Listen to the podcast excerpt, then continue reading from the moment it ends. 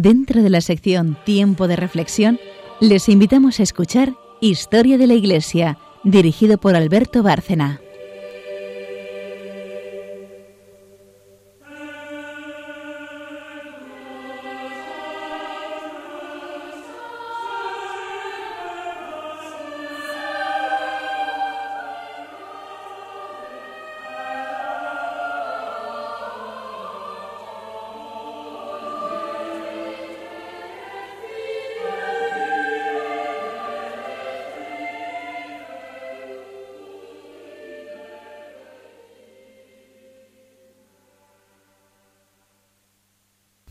Noches, oyentes de Radio María.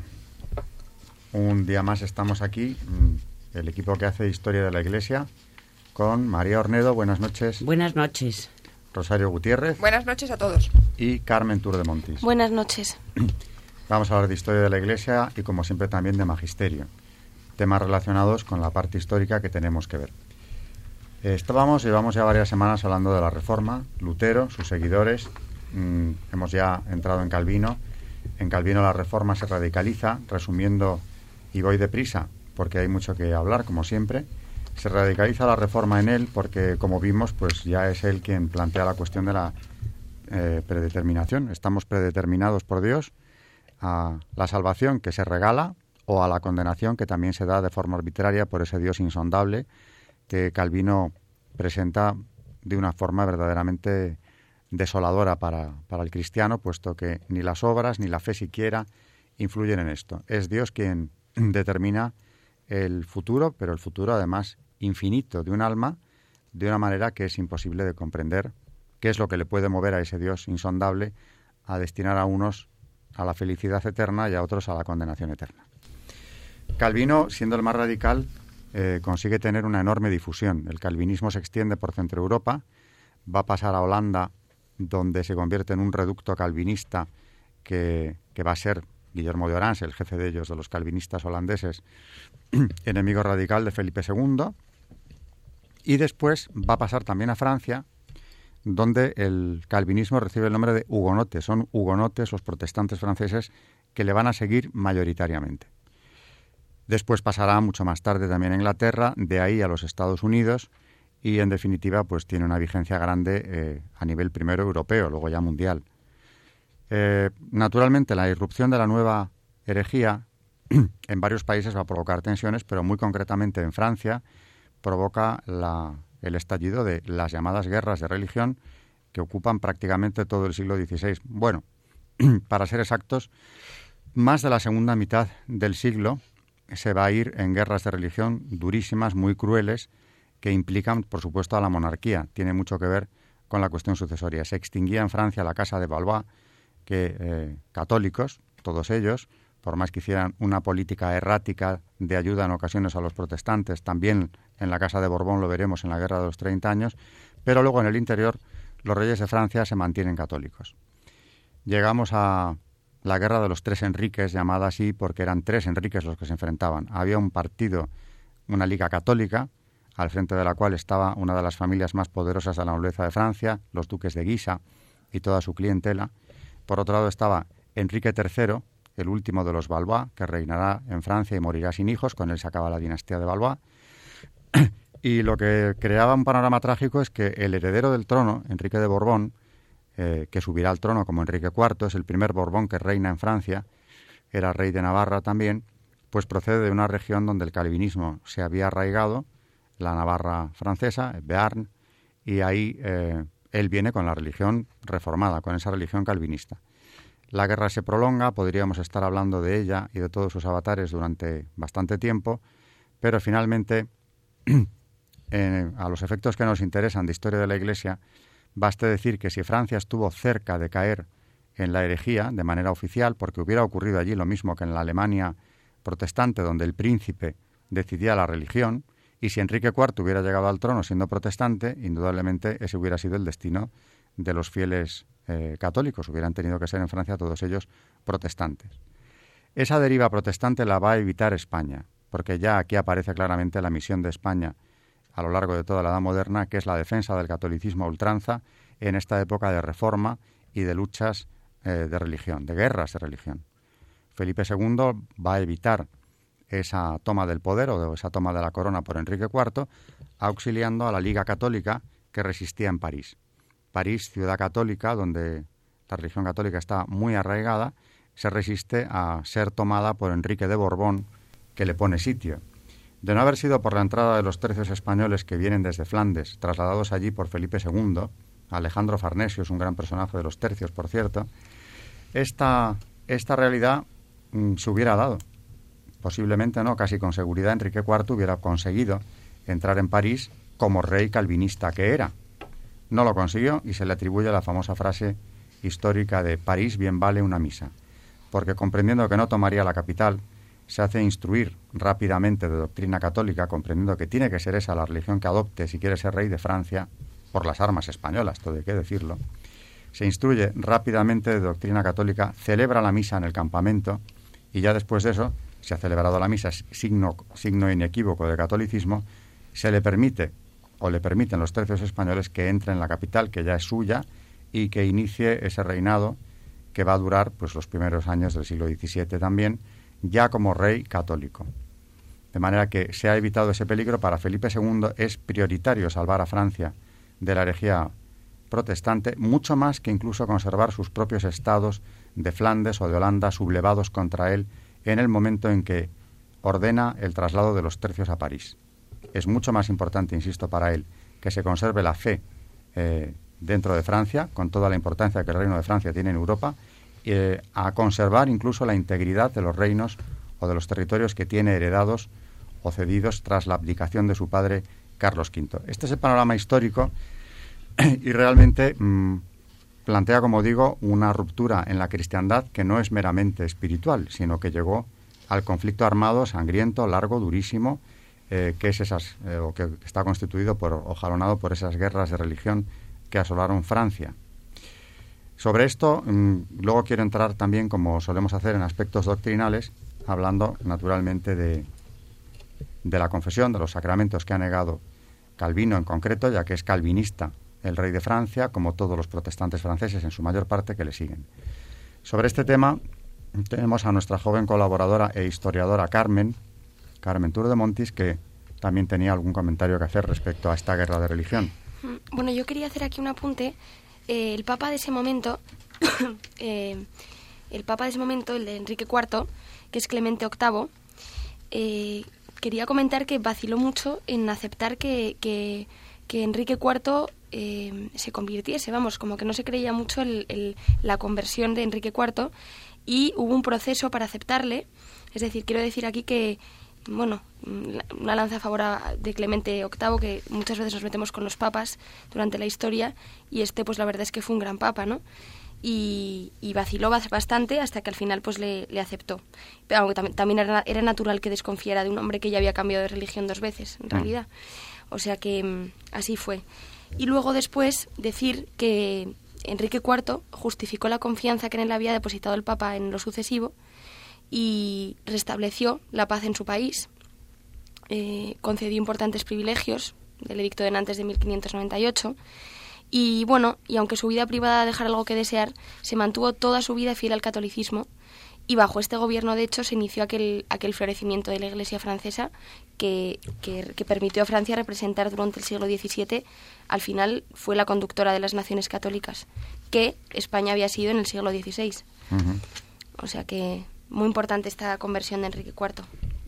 Bueno, del tema histórico, por lo tanto, ya hemos tratado. Vemos cómo el calvinismo se ha difundido con fuerza, ha arraigado en territorios importantes. Hemos destacado Holanda y, curiosamente, no tan curiosamente, es un banderín de enganche político también, porque vemos como Guillermo de Orange, el, gran enemigo de España, utiliza también la religión como un hecho que diferencia, que separa a sus eh, vasallos holandeses de la majestad católica del rey de España, que lucha precisamente por defender la integridad del dogma católico, como ya prometiera su padre, el emperador Carlos V, hacer en la dieta de Worms, consagrando, como dijo entonces el emperador, su sangre, su aliento y hasta el último momento de su vida todos sus esfuerzos, precisamente en defensa de la catolicidad. No eran temas menores, insisto en ello, lo que se estaba tratando, lo he dicho ya en programas anteriores, eran temas del mayor calado, eran temas de cerrar o no eh, esos canales de gracia que son los sacramentos, a los fieles que en el mundo protestante dejan de recibirlos, porque es oportuno recordar que solo dos reconocen los protestantes en general. Bautismo, que por supuesto, Eucaristía, aunque sobre la Eucaristía tienen o presentan más de una vez una visión más que confusa. Estábamos el último día del programa hablando de la confesión, otro sacramento que naturalmente es cuestionado cuando no negado radicalmente. ¿Queríais hacer algún apunte antes de entrar en materia? María. Sí, eh, el otro día hablamos sobre todo del pecado y hoy vamos a hablar un poco de lo que es la confesión, en qué consiste. Entonces, la confesión de las culpas nace del verdadero conocimiento de sí mismo ante Dios y de la contrición de los propios pecados y esto mm, conforma la, o sea, es una parte del sacramento de la penitencia. Este examen interior del propio corazón de cada uno y la acusación externa debe hacerse a la luz de la misericordia divina. Por lo tanto, la confesión, por parte de cada penitente, exige la voluntad de abrir su corazón al ministerio de Dios y por parte del ministro un juicio espiritual mediante el cual, como representante de Cristo y en virtud del poder de las llaves, pronuncia la sentencia de absolución o retención de los pecados. Desde los primeros tiempos cristianos, igual que mm, los apóstoles, la Iglesia ha incluido en el signo sacramental de la penitencia la acusación de los pecados. Entonces, es muy importante saber que acusar los pecados propios es exigido ante todo por la necesidad de que el pecador sea conocido por aquel que en el sacramento ejerce el papel de juez, en este caso el sacerdote, el cual debe valorar tanto la gravedad de los pecados como el arrepentimiento del penitente. También, y esto me hace gracia porque dice que el sacerdote, en el momento de la confesión, tiene papel de médico, que debe conocer el estado del enfermo para ayudarlo y curarlo. La verdad es que es una maravilla. Que pensemos que el, sacerdote tiene ese poder que Dios a través suyo nos está curando La cura de, nuestra enfermedad, porque en realidad soy pecador y por lo tanto soy un enfermo, estoy enfermo. Mm.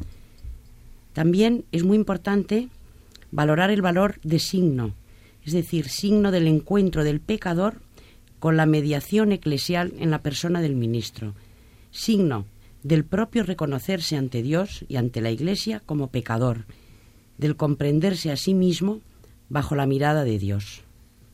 Sobre todo esta dimensión eclesial también es muy importante porque nuestro pecado no solamente nos afecta a nosotros, que nos deja enfermos y nos hace mucho daño, es que hacemos muchísimo daño a la Iglesia, de la cual somos su cuerpo, somos parte del cuerpo de la Iglesia. Y este pecado afecta a toda la Iglesia en su totalidad. ¿No. Charo? Sí, y yo quiero añadir que el patrón de la confesión es San Juan de Pomuceno, que era del siglo XIV, del territorio imperial de Bohemia, y a ver si algún día lo traemos. Perfectamente. Patrón de los confesores, o patrón de la, confesión. De la confesión. Bueno, pues eh, efectivamente estamos tocando temas esenciales. Todo esto es lo que estaba en tela de juicio o lo que se estaba debatiendo en aquellas guerras de religión que, insisto, no, no se declaraban ni se mantenían por temas intrascendentes o meramente caprichosos de un rey o de otro. Luego hay todo ese trasfondo político, esa lucha de poder, en el caso de Guillermo de Orange o de los príncipes protestantes o de esa nobleza protestante de Francia que eh, estaba reunida eh, también en torno a Enrique de, Navarra, hay una cuestión política, evidentemente. Insisto que fue tomado el protestantismo en distintas zonas de Europa precisamente como un banderín de enganche.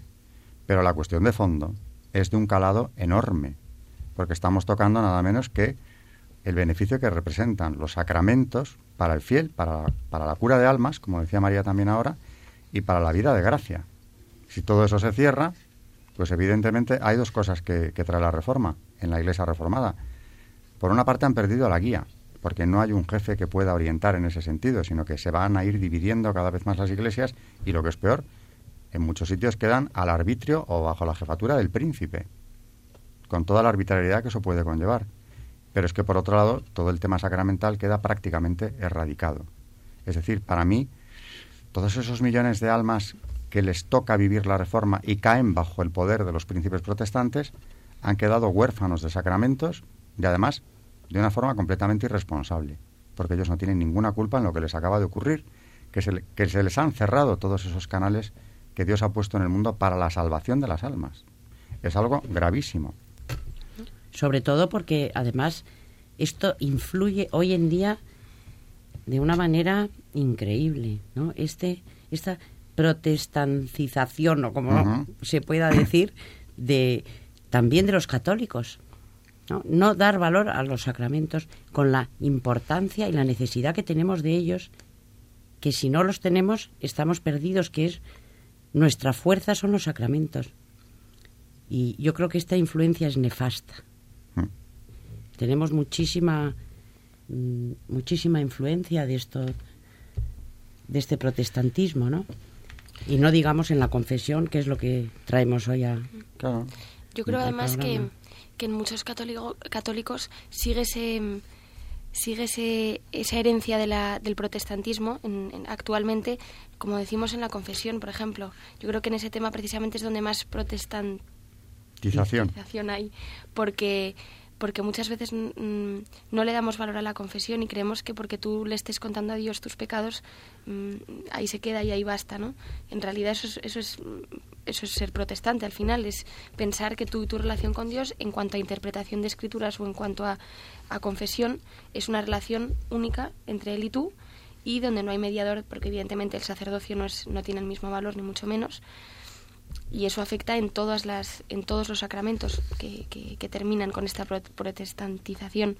Así que yo creo que precisamente el tema de la confesión del que estamos hablando ahí es donde más estamos influenciados por el protestantismo.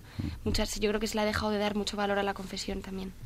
Sí hoy se oye frecuentemente entre católicos que han sido practicantes o no sé si lo siguen siendo pero es frecuente oírlo yo me confieso con Dios yo con Dios yo hablo con Dios yo le cuento mis pecados muy bien, pero es que al sacerdote, en el momento que se los estás contando, es precisamente el representante de Dios y el que te puede perdonar porque está ahí para eso, instituido por Cristo, ¿no?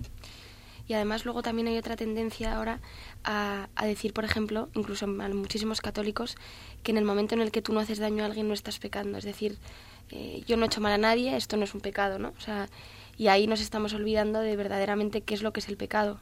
y yo creo que la mejor definición, a mí una vez me dieron una definición del pecado que me encantó, que fue el pecado es una falta de amor. Entonces es como si estuvieras haciendo daño a alguien que quieres. Y eso, dentro de ese daño entra que tú hagas daño a los demás o que incluso tú hagas, te hagas daño a ti mismo en muchos aspectos, que ya sabemos cuáles son. Con lo cual mm, hay también otra influencia protestante que tenemos, mm, el hecho de pensar así, ¿no? yo no hago daño a nadie, es otra mm. cosa que suelo oír mucho para justificar pecados más o menos graves, faltas más o menos graves, mientras no hagas daño a los demás que además se lo estás haciendo, porque como dice María, efectivamente cualquier pecado que se comete perjudica al cuerpo místico de Cristo, que es la Iglesia entera. Es que nos olvidamos del, mm, del significado de este sacramento. La confesión es una necesidad. Eh, tenemos que entender que eh, se entiende por confesión la acusación voluntaria de los propios pecados, hecha por el penitente al ministro del sacramento de la penitencia, en orden a obtener la absolución de los mismos. Se trata, pues, de una autoacusación, no de una mera descripción como podría hacerse ante un psicoanalista o a petición de un juez, en la que el pecador reconoce su culpabilidad ante Dios y ante la Iglesia con la finalidad religiosa de obtener el perdón. Es que es una autoacusación hecha voluntariamente, sin coacción alguna, referida a los propios pecados postbautismales no perdonados aún. Esta confesión es fruto normal de la contrición. Ya en la contrición, al dolerse de los pecados cometidos, detestarlos y proponer no cometerlos de nuevo, hay un reconocimiento de los mismos ante Dios.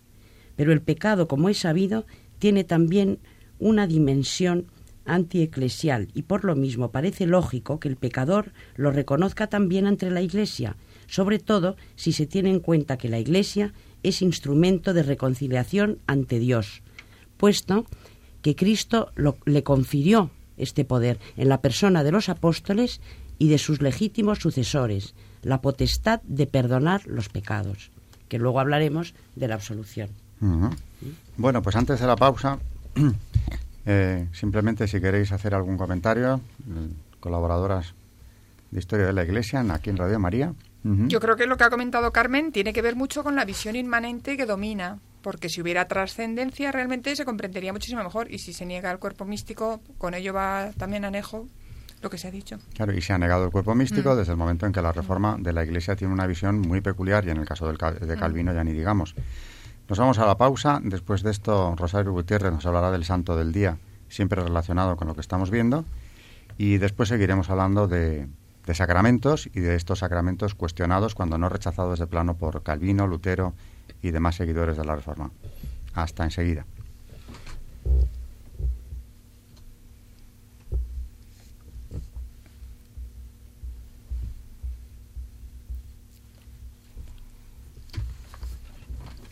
Hoy vamos a hablar de San Pedro Canisio, doctor de la Iglesia.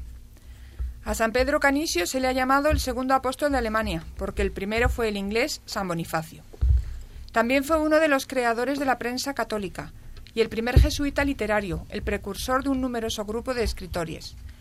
Nació en 1521 en Nijmegen, en Holanda, estado alemán por aquel entonces, perteneciente a la archidiócesis de Colonia. Era el hijo mayor de Jacobo Canis, que había accedido a la nobleza tras haber sido el tutor de los hijos varones del duque de Lorena, que era el burgomaestre de la ciudad.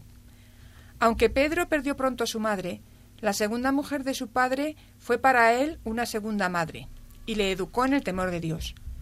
Nuestro santo se acusó a veces de haber perdido el tiempo de joven en diversiones vanas, pero nos cuesta creerlo, pues se graduó en la Universidad de Colonia a los 19 años. Para agradar a su padre, que quería que fuera abogado, se dirigió a Lovaina, donde estudió Derecho Canónico durante unos meses. Como sabía que no iba a ser esta su carrera, rechazó la idea del matrimonio, hizo voto de celibato y volvió a Colonia a estudiar teología. La predicación del beato Pedro Fabro, primer discípulo de San Ignacio, había levantado un gran interés en Renania. Canisio asistió a un retiro ignaciano que Fabro daba en Maguncia y a las dos semanas hizo voto de entrar en la nueva orden. Admitido como novicio, vivió varios años en una comunidad de Colonia, dedicado a la oración, el estudio, las visitas a los enfermos y la enseñanza de los ignorantes. El dinero que heredó a la muerte de su padre lo empleó en socorrer a los pobres y en atender a las necesidades de la casa. Ya había comenzado a escribir. Sus primeras obras fueron ediciones de las obras de San Cirilo de Alejandría y San León Magno. Tras su ordenación sacerdotal, destacó por su predicación. Asistió a dos, sesiones del Concilio de Trento como delegado, una en Trento y otra en Bolonia, donde recibió la llamada de San Ignacio para que acudiera a Roma. San Ignacio lo retuvo cinco meses y comprobó que estaba preparado para ir a cualquier sitio con cualquier tarea. Lo enviaron a Mesina a enseñar en el primer colegio jesuita que conocemos, pero al poco se le volvió a llamar a Roma para la profesión solemne y para ocupar un cargo más importante. La orden era volver a Alemania, a Ingolstadt, junto a otros dos jesuitas, para responder a la urgente llamada efectuada por el duque Guillermo IV de Baviera, que solicitaba profesores católicos que pudieran contrarrestar las enseñanzas heréticas que se impartían en los colegios. Además de enderezar la universidad, de la que fue luego rector y vicecanciller, logró que reviviera el espíritu de los habitantes de la localidad, gracias a sus sermones, sus catequesis y su campaña contra la venta de libros inmorales o heréticos. El pesar fue general cuando el santo, en 1552, tuvo que irse para emprender, ante la petición del rey Fernando, una misión similar en Viena. La gran ciudad estaba en peor situación que Ingolstadt. Muchas parroquias carecían de sacerdote y los jesuitas tenían que suplir esta falta y enseñar en su recién fundado colegio. Desde hacía veinte años no se había ordenado ni un solo sacerdote. Los monasterios estaban desiertos. La gente se mofaba en la calle de los religiosos. De cada diez habitantes, nueve habían abandonado la fe, y los pocos que permanecían fieles habían dejado la mayor parte de practicar. Al principio, Pedro Canisio predicaba en iglesias prácticamente vacías, en parte por la frialdad y en parte porque su alemán renano resultaba chirriante a los oídos de los vieneses. Pero él se abrió camino en los corazones con su atención infatigable a los enfermos y agonizantes en un estallido de peste. Su energía y decisión eran admirables. Le preocupaban todas las cosas y todas las personas, desde las lecciones de la universidad hasta la visita a los criminales encarcelados, de los que no se ocupaba nadie.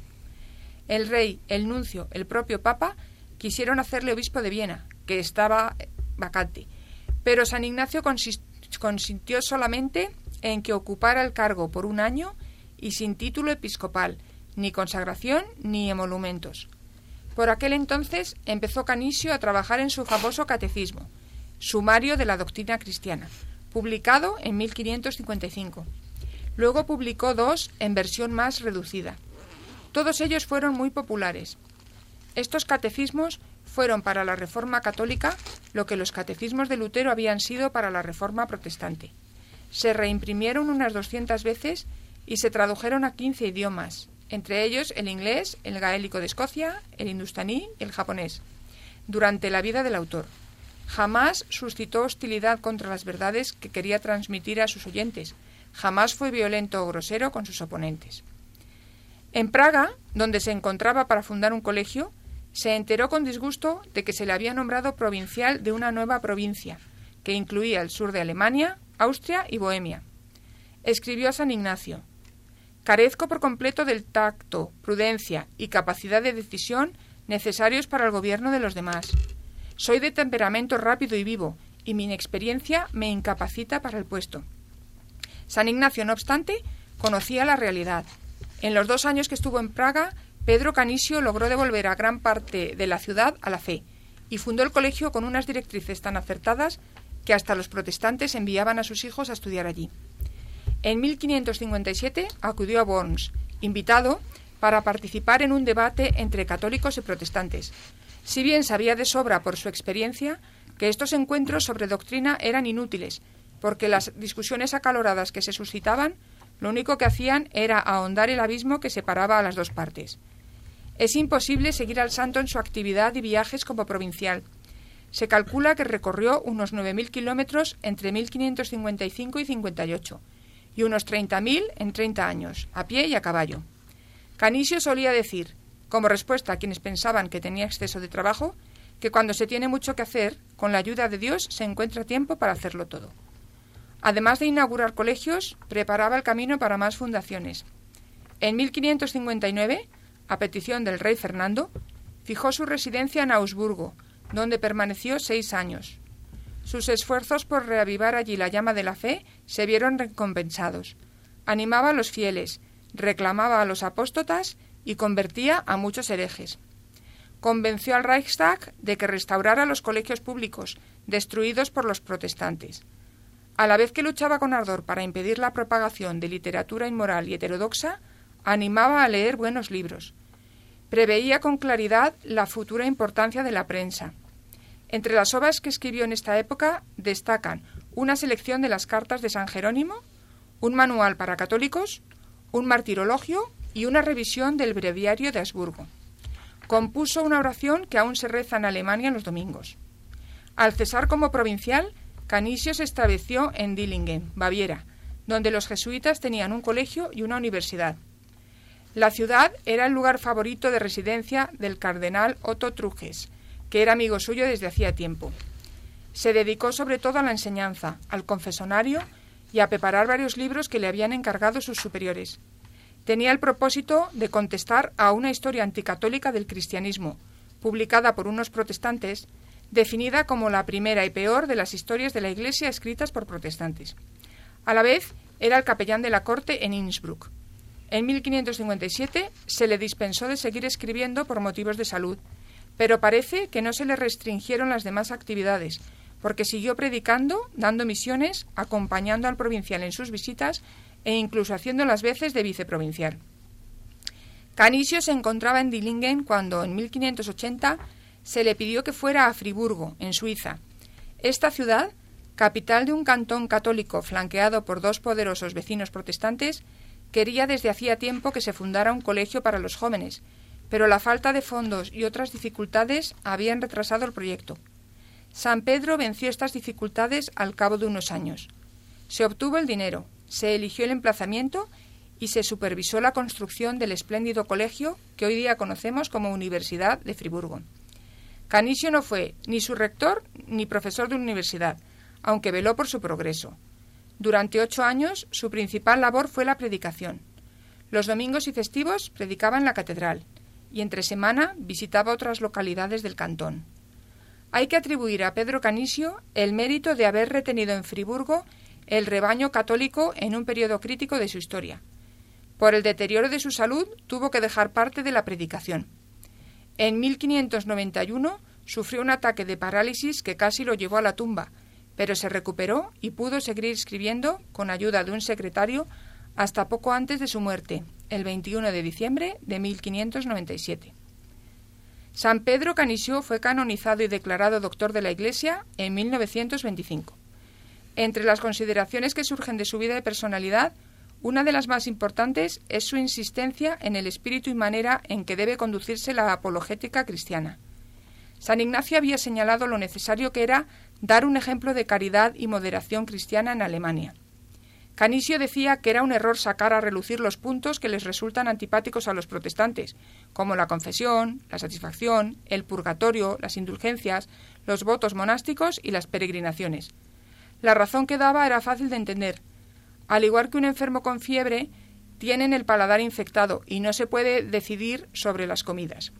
Como los niños, necesitan leche. Se les debe conducir suave y gradualmente hacia los dogmas que están en discusión.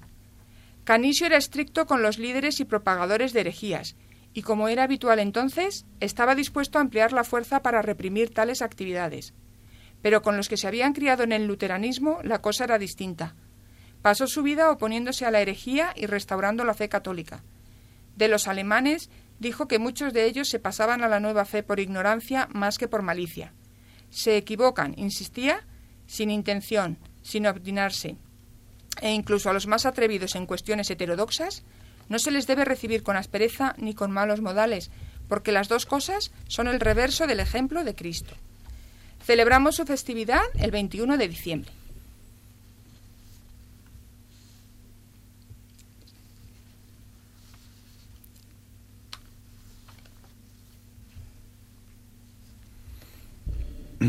Un santo luchador por la ortodoxia católica en tiempos de herejía y de ruptura. Un santo, además, doctor de la Iglesia, de enorme talla, eh, que tiene mucho que ver con todo lo que estamos hablando hoy, la defensa de los sacramentos, la defensa de la ortodoxia. La educación, la escritura, la propagación de la fe por medio de la palabra escrita. Dios no abandonaba la Iglesia y en esos tiempos duros, pues mm, envió personas de la talla de San Pedro Canisio. En 1555, el emperador Carlos V, ya exhausto, eh, abdica en una ceremonia eh, muy impresionante en Bruselas, donde todo había empezado, donde él se había criado muy cerca, renuncia a sus estados y, y lleva a cabo una curiosa división, porque la rama primogénita de los Habsburgo, la de su hijo, Felipe II, pasará a reinar en España, lo que quedaba del Ducado de Borgoña, posesiones anejas a todo lo que era la monarquía hispánica, pero en cambio en el imperio, aunque había acariciado la idea de también poder dejarlo ahí, comprendió que ya era absolutamente imposible que el mismo rey de España fuese emperador de Alemania después de la Reforma, porque aquella Alemania, aquella Europa ya no tenían nada que ver con la que él había llegado a, a conocer, con la Europa de su juventud. Era la Reforma, era Lutero lo que había cambiado sustancialmente el ambiente y la situación política. Agotado en esa lucha, que es lo que le lleva a abdicar en una ceremonia muy emotiva, donde hace una relación de sus viajes y de, todos sus, y de todas sus fatigas, comprende que tiene que llevar a cabo, en esa ceremonia inusual, como era la abdicación de un emperador, una división de las dos ramas de la Casa de Austria, con un designio claro, que era defender el catolicismo en Alemania y, por supuesto, en las posesiones hispánicas y todas las vinculadas a ella. Por eso queda la rama primogénita, como digo, en manos de Felipe II, su hijo varón, mientras que el imperio pasará a su hermano Fernando. La Casa de Austria queda dividida en dos ramas que van a colaborar durante todo el siglo, lo que queda del XVI y todo el XVII. Mm, curiosamente, la rama primogénita es la que reina en España, mientras que la segundogénita, la de Fernando, que había nacido en España precisamente, va a ser la que reina en Alemania y luego ya en el Imperio Austríaco hasta la Primera Guerra Mundial. Una colaboración que dio grandes frutos para la Iglesia. Y claro, la leyenda negra se iba a cebar el heredero directo e hijo primogénito del emperador, Felipe II, va a ser el, punto, el, foco de atención de quienes crearon esa leyenda negra muy vinculada, desde luego, a la herejía que trata de luchar políticamente con España, pero también contra la Iglesia. Una forma de atacar a la Iglesia, evidentemente, era atacar al rey de España que defendía la ortodoxia, la integridad del dogma, como ya anunció Carlos V en la dieta de Worms y luego en su abdicación procura defender por todos los medios. Carmen ha elegido un texto de un historiador que conoce muy bien no solo la historia de la Iglesia, sino el mundo germánico. Pues sí, porque yo creo que, como dice este autor, la figura de, Felipe II ha sido muy injustamente tratada durante toda la historia. Eh, bueno, claro, sobre todo por Inglaterra y también por estos países, por lo que nos acabas de contar, Alberto. Y él nos cita en esta obra, eh, que es historiador de la Iglesia, se llama Ludwig Hertling, eh, nos cuenta un poco, pues eso, cómo era Felipe II y lo que supuso. Dice, parecido a su padre, Carlos V en muchos rasgos de su carácter, grave, taciturno, solitario, le superaba todavía en el sentimiento de su responsabilidad y en el vivir totalmente entregado a sus deberes. Poseía además una gran capacidad de trabajo y, a diferencia de su belicoso padre, no tenía ninguna afición a la milicia. Felipe II era profundamente religioso. En su palacio o convento del Escorial, que se hizo construir en un lugar solitario, pasaba muchos días en oración y meditación silenciosa.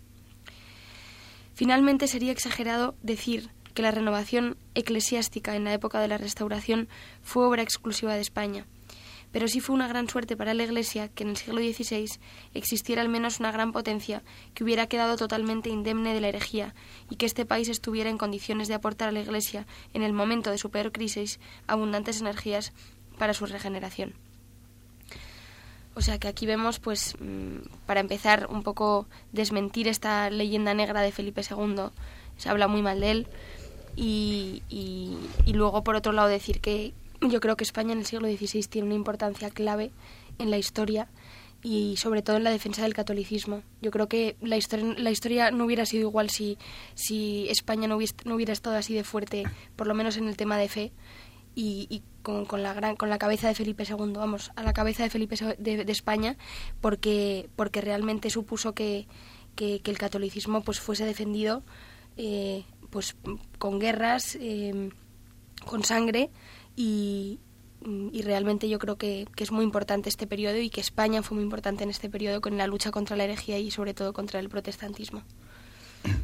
Un rey que se entregó con todos sus recursos y con toda su persona, como lo había hecho su padre antes, más incluso si cabe, aunque es difícil superar a Carlos V, aunque él no fuera belicoso, como acabas tú de citar, se entregó en cuerpo y alma a la defensa de la catolicidad.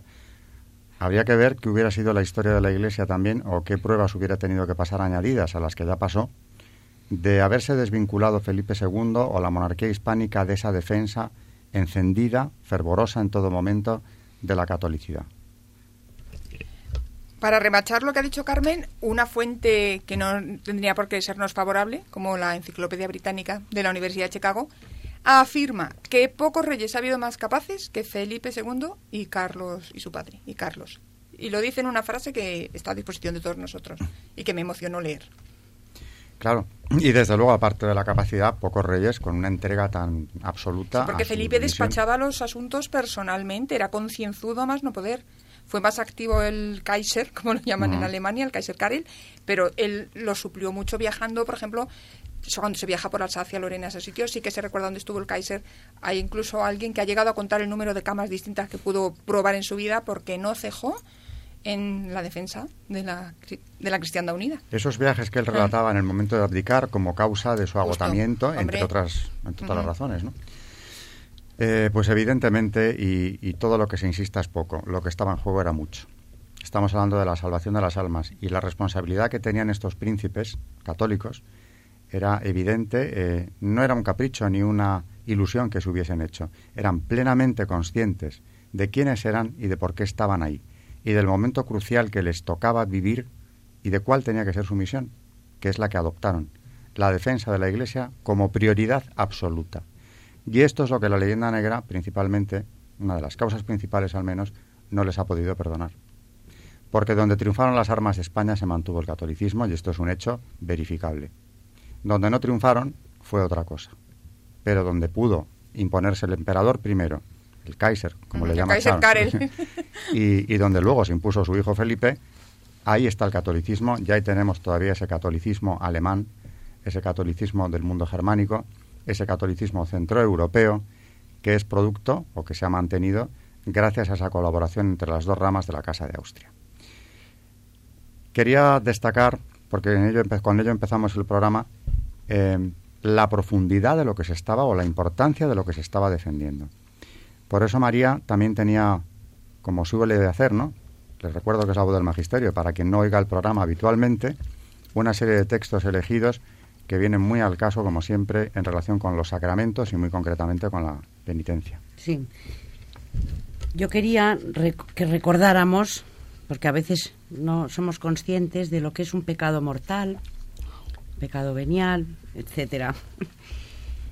Eh, he traído de Juan Pablo II la Veritatis Splendor, en la cual mm, dice que siguiendo la tradición de la Iglesia, llamamos pecado mortal al acto mediante el cual un hombre, con libertad y conocimiento, rechaza a Dios, su ley, la alianza de amor que Dios le propone, prefiriendo volverse a sí mismo, a alguna realidad creada y finita, a algo contrario a la voluntad divina. Esto puede ocurrir de modo directo y formal, como en los pecados de idolatría, apostasía y ateísmo, o de modo equivalente, como en todos los actos de desobediencia a los mandamientos de Dios en materia grave. Se comete en efecto un pecado mortal también cuando el hombre, sabiéndolo y queriéndolo, elige, por el motivo que sea, algo gravemente desordenado. En efecto, en esta elección está ya incluido un desprecio del precepto divino, un rechazo del amor de Dios hacia la humanidad y hacia toda la creación. El hombre se aleja de Dios y pierde la caridad. La orientación fundamental puede, pues, ser radicalmente modificada por actos particulares. Entonces, bueno, dice también en el punto número 70 que la exhortación apostólica posinodal, reconciliación y penitencia ha confirmado la importancia y la actualidad permanente de la distinción entre pecados mortales y veniales, según la tradición de la Iglesia. Y el Sínodo de los Obispos del año 1983, del cual ha emanado dicha exhortación, no sólo ha vuelto a afirmar cuanto fue proclamado por el Concilio de Trento sobre la existencia y la naturaleza de los pecados mortales y veniales, sino que ha querido recordar que es pecado mortal lo que tiene como objeto una materia grave y que además es cometido con pleno conocimiento y deliberado consentimiento. Entonces creo que tenemos que recordar estas cosas que son básicas, pero que a mí desde luego se me olvidan muchas veces Has la citado- gravedad de un pecado mortal. Has citado el Concilio de Trento, que de él tendremos que hablar, y que es el concilio que se convoca precisamente para reaccionar ante la gravedad de la situación creada por la reforma. Pero oírte hablar ahora mismo eh, de esa diferencia tan importante entre el pecado mortal y el venial, y destacando la importancia que tiene el pecado eh, en la historia humana, eh, es algo impresionante porque, como decíamos al principio del programa, está tan devaluado el concepto de pecado, es algo que incluso algunos católicos hablan, no quieren hablar de pecado, lo, lo llaman fallos, deficiencias. Yo he oído cosas verdaderamente increíbles de católicos cualificados incluso. Como el pecado casi no existe, es un concepto obsoleto, podríamos decir. Y es algo tan contundente que cuando vas al magisterio, incluso al más reciente, pues siguen diciendo, lógicamente, lo mismo que en Trento, pero que es lo mismo que se había dicho antes ya. Lo que pasa es que en Trento había que reafirmarlo porque lo habían negado los reformadores, como los que estamos comentando aquí. ¿Mm? Es que además, eh, en esta mm, encíclica de Veritatis Splendor, en cuanto a moralidad de un acto, eh, se explica perfectamente, porque dice que la moralidad de los actos está definida por la relación de la libertad del hombre con el bien auténtico. Dicho bien es establecido como ley eterna por la sabiduría de Dios que ordena todo ser a su fin.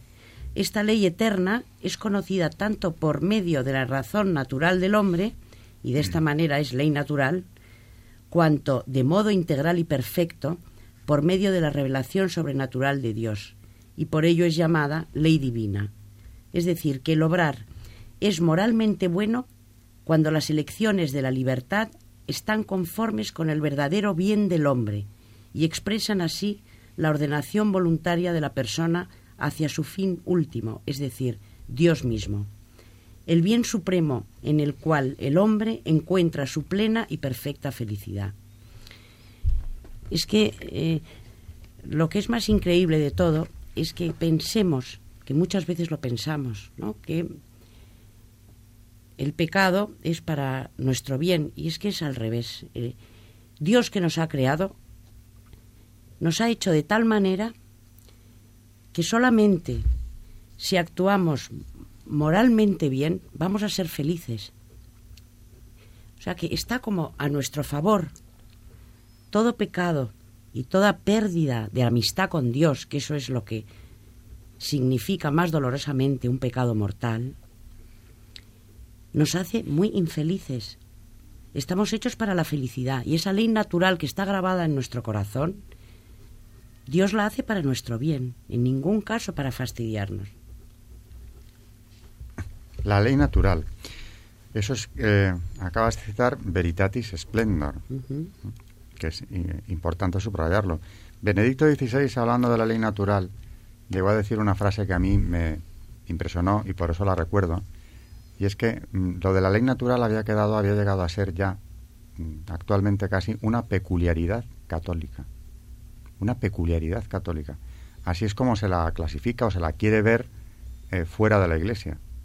Como si la ley natural, como tú acabas de decir, no estuviera inscrita en el corazón del hombre. Como si esa ley natural no hiciera sufrir al hombre cada vez que rompe esa amistad con Dios, aunque no sea ni siquiera consciente de dónde viene su sufrimiento. Pero viene de ahí, de que se ha roto interiormente precisamente su armonía. Y esa armonía solo la va a encontrar en comunión con Dios, uniéndose a Él, siguiendo esa ley que para eso ha puesto el Creador dentro de Él. Es que el más perjudicado es el pecador. La pérdida de amistad con Dios, la persona que más, o sea, el, el daño más fuerte es el que se hace el pecador a sí mismo, ¿no? Que es la pérdida de amistad con Dios, que es para lo que hemos nacido para ser amigos del Creador. Quiero añadir a lo que ha dicho Alberto de la ley natural, que en efecto Benedicto tenía muchísima razón. Y yo el otro día leí un artículo que había escrito un autor estadounidense en el que planteaba lo siguiente. Cuando se van a discutir temas vitales con personas que no opinan como nosotros, se dice siempre que hay que buscar un terreno común en el que se esté de acuerdo, pero es que él dudaba que hoy día pudiéramos ponernos de acuerdo con determinadas personas porque no reconocen en absoluto la ley natural.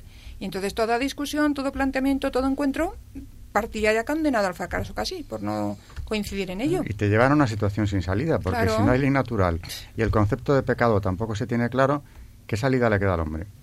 ¿Cómo se puede guiar? Tampoco hay una directriz clara, no hay por qué aceptar el magisterio. Es decir, fuera de la Iglesia eh, católica hay una inestabilidad para el hombre que los papas últimos han denunciado reiteradas veces, porque lo que está en peligro es la libertad del hombre en realidad. Eso es de lo más importante. Y yo creo que haciendo referencia con la historia al final, que es de lo que hemos empezado hablando, eh, todos los protestantes, los calvinistas, al final es que realmente ahí está eh, eh, el, el, tema del que estamos hablando, o sea, el pecado. Eso es la pura soberbia, realmente. Y al final lo que hacen con todos estos temas, ellos lo que pretenden es que tú interpretes las escrituras, bueno, como tú pienses que las tienes que interpretar. Con lo cual, al final, eh, aquí vemos que ahí sí que no hay, un, no hay una directriz.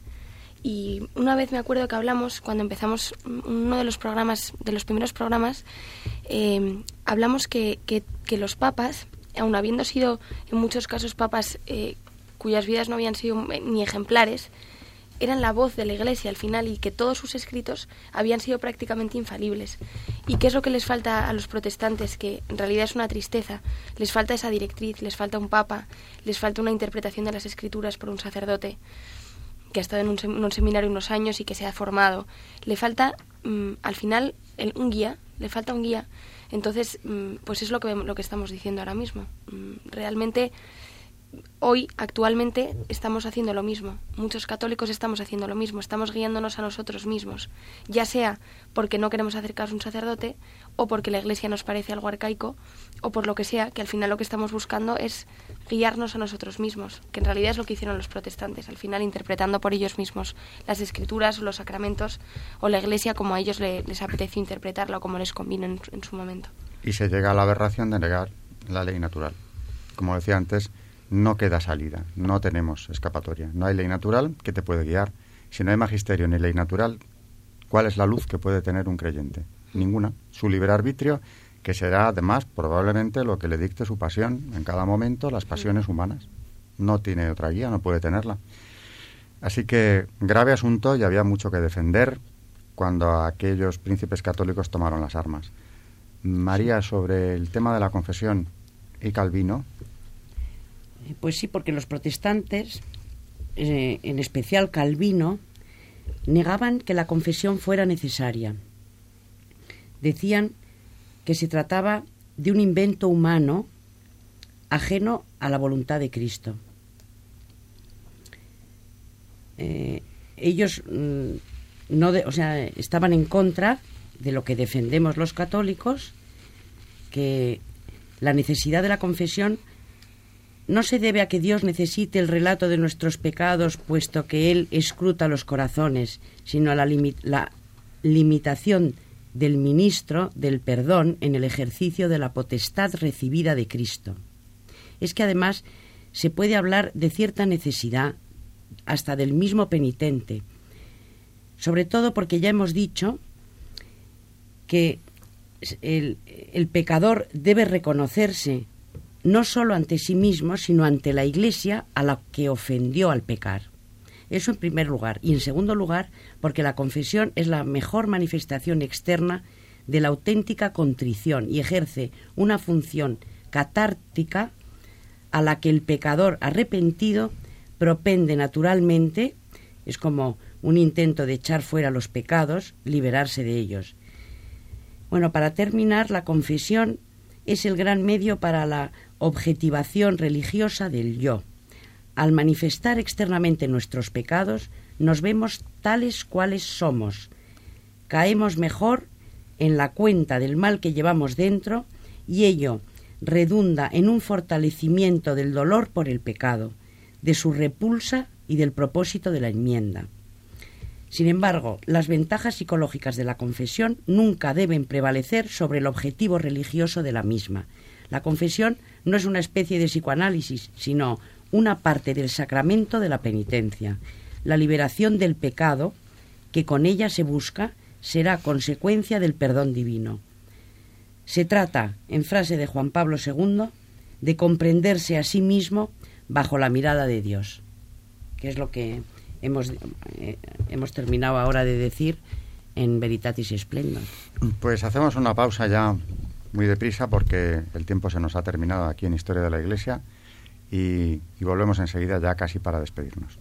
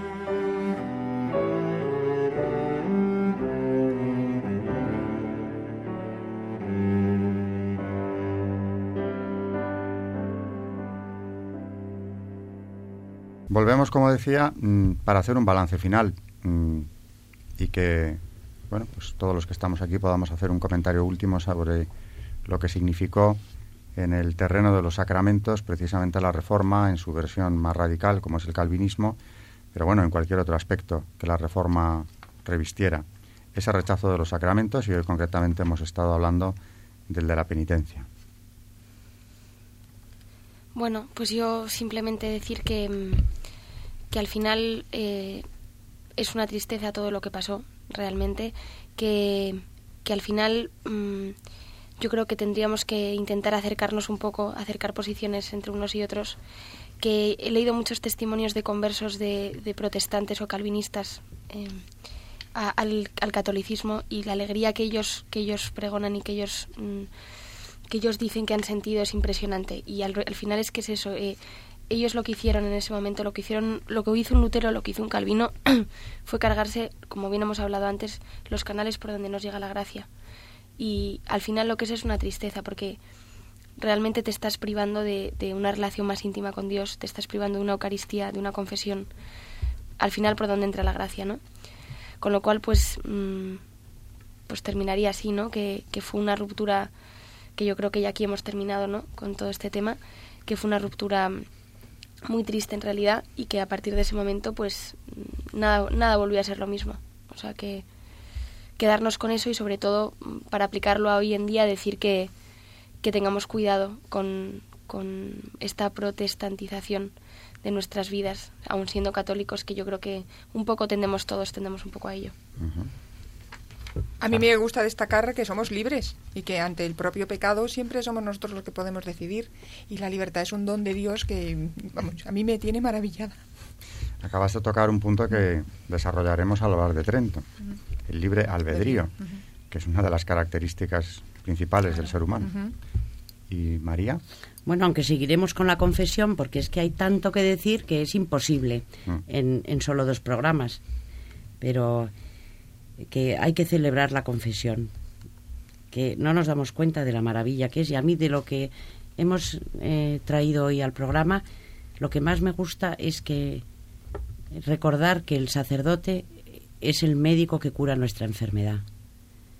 O sea, el pecado de verdad es una enfermedad y y tengo que aprender, tenemos que aprender esto muy bien.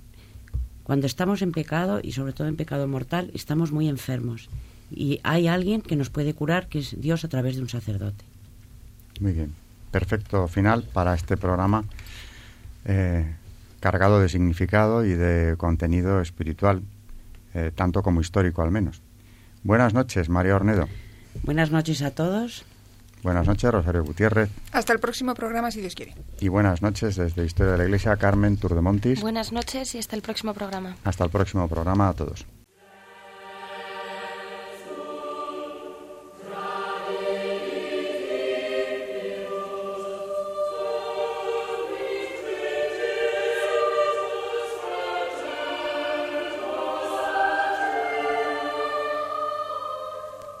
Y así finaliza en Radio María Historia de la Iglesia, dirigido por Alberto Bárcena.